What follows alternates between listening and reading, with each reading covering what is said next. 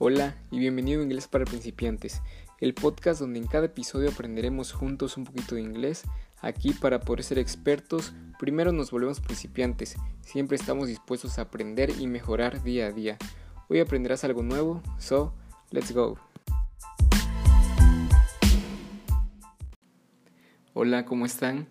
En este episodio aprenderemos algunas variantes de la palabra what, what en forma de respuesta cuando no entendamos algo en inglés como sabemos, what significa qué, pero admitámoslo, incluso en nuestro castellano tendemos a reemplazar la palabra qué porque suena poco formal. Por lo menos en México lo más común es reemplazarlo por mande, disculpe. No decimos un qué tajante.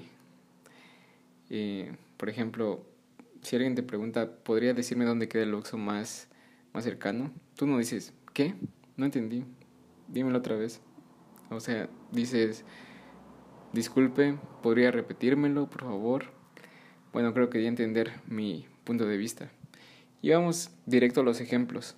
Primer ejemplo, y creo que el más común, más famoso sería, excuse me. Bueno, abro paréntesis, debemos cuidar nuestra entonación, no solo en este ejemplo, sino en la mayoría de los que te voy a dar. Cierro paréntesis. Excuse me significa disculpe, pero puedes cambiar la entonación, ¿no? Como te digo, disculpe, un poco más eh, tajante, pero siempre cuidando la entonación eh, dependiendo del contexto en donde te encuentres. Eh, otro ejemplo sería, could you repeat that more slowly? Could you repeat that more slowly?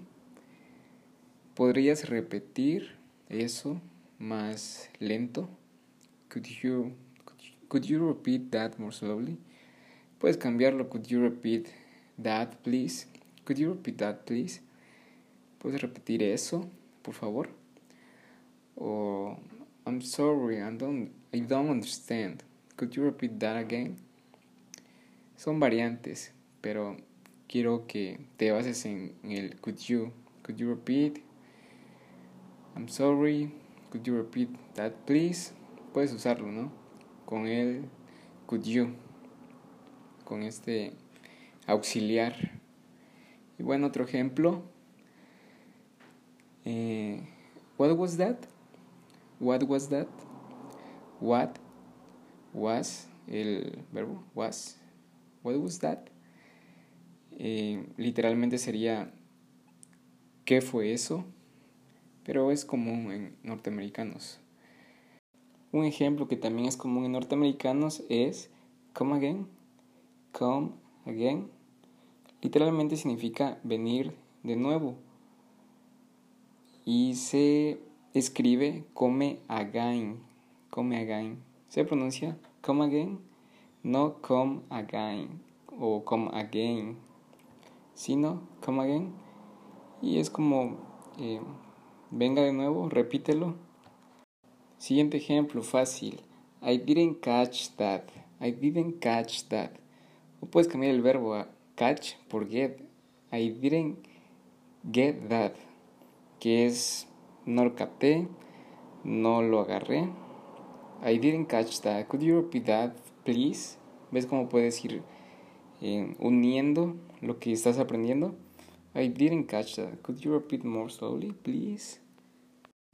Último par de ejemplos. Sorry.